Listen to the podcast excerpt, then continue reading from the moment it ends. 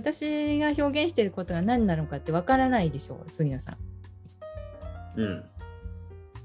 こうたくさん見てきてるはずなんだけど、うん、この人コンセプトあるのかなっていう感じじゃない？なんか多分。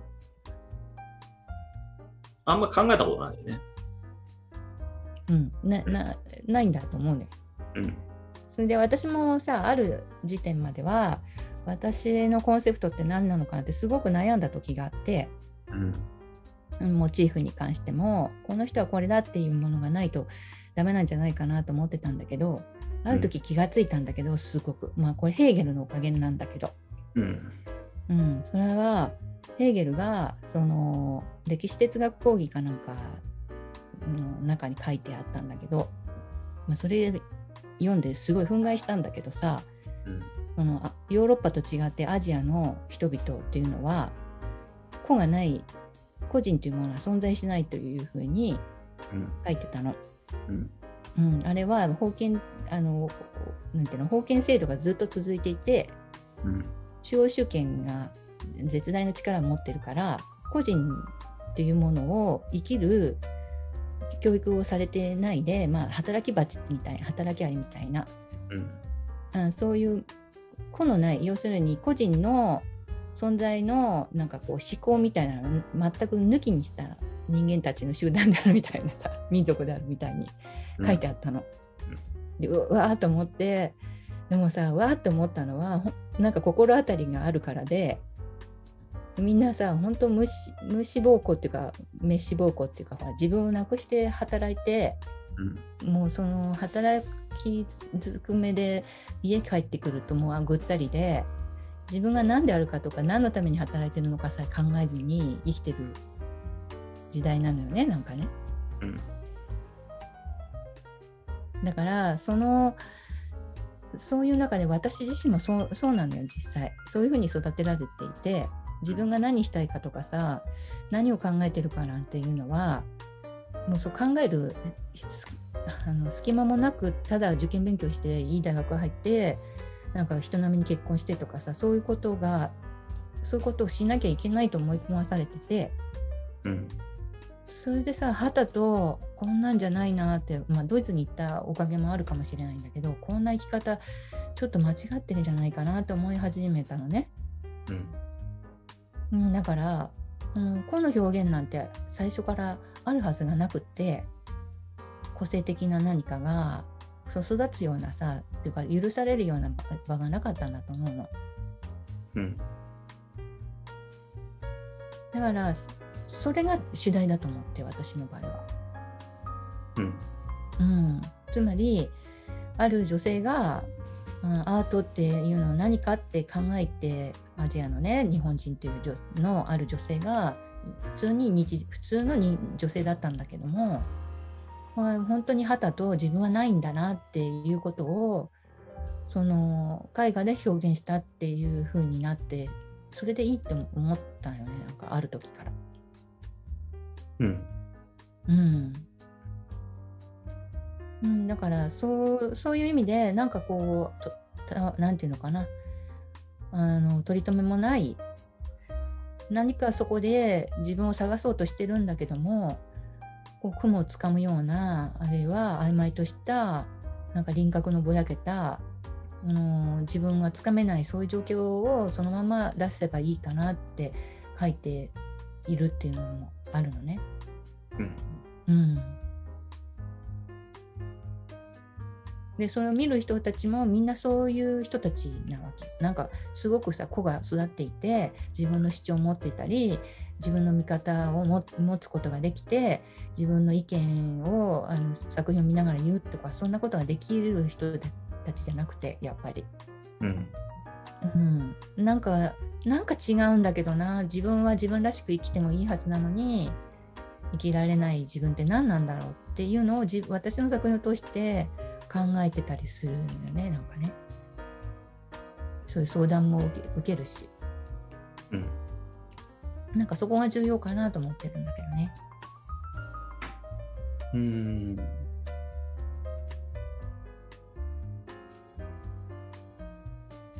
まあ川原さんはそう思ってやってるってことだよね。うん、うん。まあでも個性っていう、個性とか個人っていう感覚は、そもそも近代にできたもんだから、うん、ででヘーゲルの時代っていうのはまだ日本には輸入されてないんだよその考え方って日本に。うん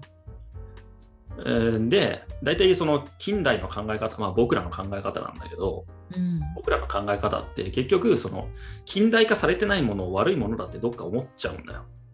要するに個人が確立されてないなんてダメだってどっかにある、うん、そうそうそう。でもそれは最近できた考え方なんですつい400年前ぐらいの話で、そんなのは、でそれ以前の例えばその中世とかのヨーロッパだって個性なんてなかったんだよ、個性っていう言葉はあったんだよ。その、えー、インディビジュアリティっていうね、言葉はあったんだけどもそれは人に対して使う言葉じゃなかったんだよ当時って、語源から調べたんだけどそれはね、うん、そうその個性のことを話すにあたって僕はご 一応語源のこと調べないとダメだなと思って調べたことがあって、うん、そう。で16、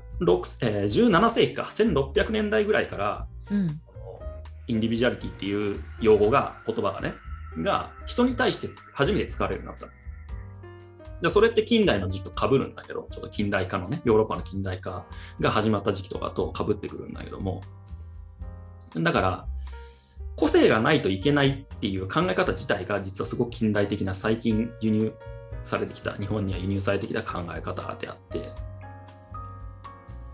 で、まあ、僕らはもはやそれを前提にして生きてるから、それはあった方が有利だとか、ああるんだけども、ただその個性の意味が間違って入ってきてるところもある。うん、結局個性って何かってちゃんと言葉で説明できる人ってほぼいないと思うんだ、うん、で、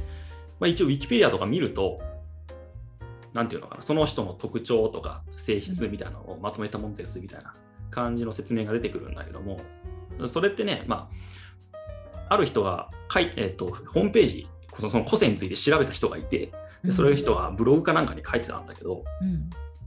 それはね、個性っていう言葉の性っていう方に重きを置きすぎなんだよ。性質の方に重きを置きすぎ。つまり、インディビジュアリティっていう言葉のうちの一番最後の T だよね。ビジュアリティの T の部分だけ、えっと、強調されてて、インディビジュアルの部分が割と無視されてるんだよね。うんうん、個性っていうことを僕らが解釈するときに。うん、でこ、こんな難しい話でいいのかな？これ聞いてる人面白いのかなと思うけど、まあいいや、一応話しとくかも。あの、あれだけど。でも、もちろん大事なのはインディビジュアルの方なんだよ。当たり前なんだけど、うんうんうん、個の方なんだよね。うんうん、だ個性じゃなくて、えだから今は性の方が個性があったとしたら性の方が大事だと思われてるんだけども、大事だと思われてるしその辞書的な意味では性の方がすごく強く現れてるんだけども、うん、大事なのは個であるっていう方なんだね。うんうん、で個であるってどういうことかっていう話なんだよ。それはなんだろうな。これ伝わるかどうか分かんないけども私は私であるって言えることなんだよ。うんうん。うん、これねこの感覚伝わるのかどうかすごく不安なんだけどあのこれはうんとまあ、いつも言ってる話とも関連するんだけど、うん、選択する力の話とも関係してくるんだけども、そうそれは私が選んだのか何か他のものによって選ばされたのかっていうのをちゃんと分かってる状態が、私は私であるって言える状態なんだ。でそうでそれを貫くことが子であるっていうことだね。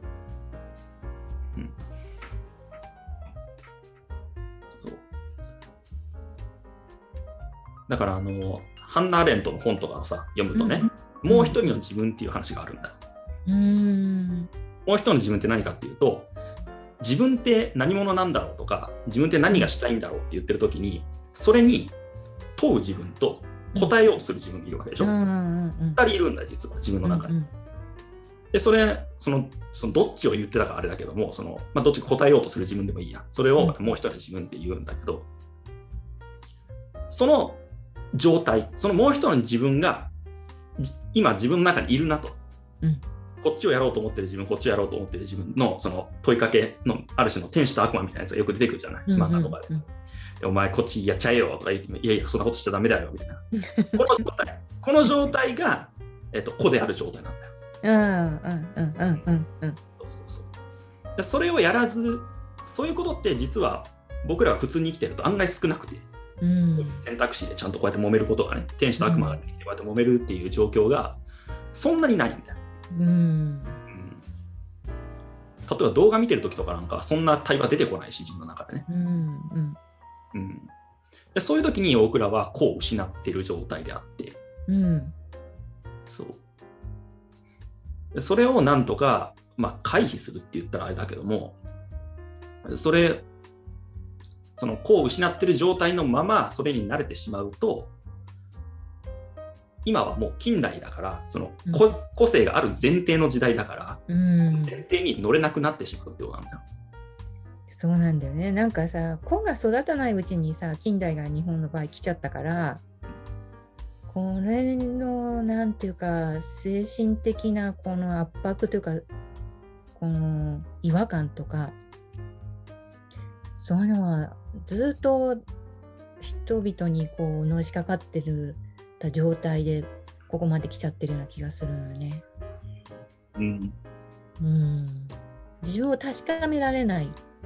自分を、うん、自分が自分であることを実感できないんだよね。なんか。そういう実感する場がない。の。働かされてるとかさ。子供を育てさせられてるとかさ。結婚させられてるぐらいな感じで、うん、うん、常にこう被害者なのよね。自分から積極的にこう家庭を持ちましたとか結婚をこういう理由で選びましたとかさ選びませんでしたとかっていう意識がなくてなんかみんながやってるからそうするのが当たり前なのでしましたっていう感じ常に。あるいは儲かりそうだからやりますとかさ。理由が。うん、この利益利益っていうのは今一番一番肯定されているなんか自分こを認めるなんか一つの判断基準がね。稼げるとかお金を儲けられるっていうのが、うん。うん、そういう機能機能だけをその肯定するから社会が。その生きているそのもの自体が素晴らしいとか生きていること自体にそのそれを、うん、喜んで活用していくっていうかその自分を生きるっていうさそれだけで十分だっていう気持ちがないなんかそれ以上のなんか役割を果たさなきゃいけないっていう方向がここのなんかさ重要性だと思わされてて。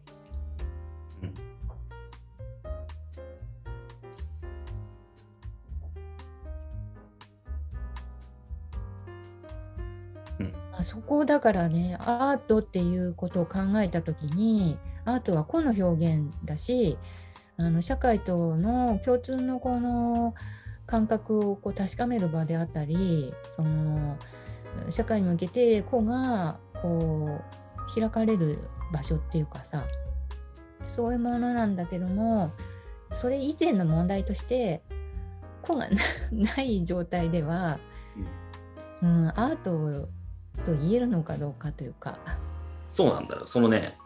だからさっきの話に戻ると、個性の性の方を重視した考え方だと、うん、後付けで身につけられるんだよ。